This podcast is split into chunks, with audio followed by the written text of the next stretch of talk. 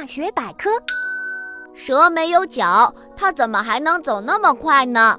蛇的身上有很多鳞片，这是它身上最外面的一层盔甲。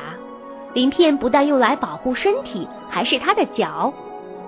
蛇向前爬行时，身体会呈现 S 型，而每一片在 S 型外边的鳞片都会翘起来，帮助蛇前进时抓住路面。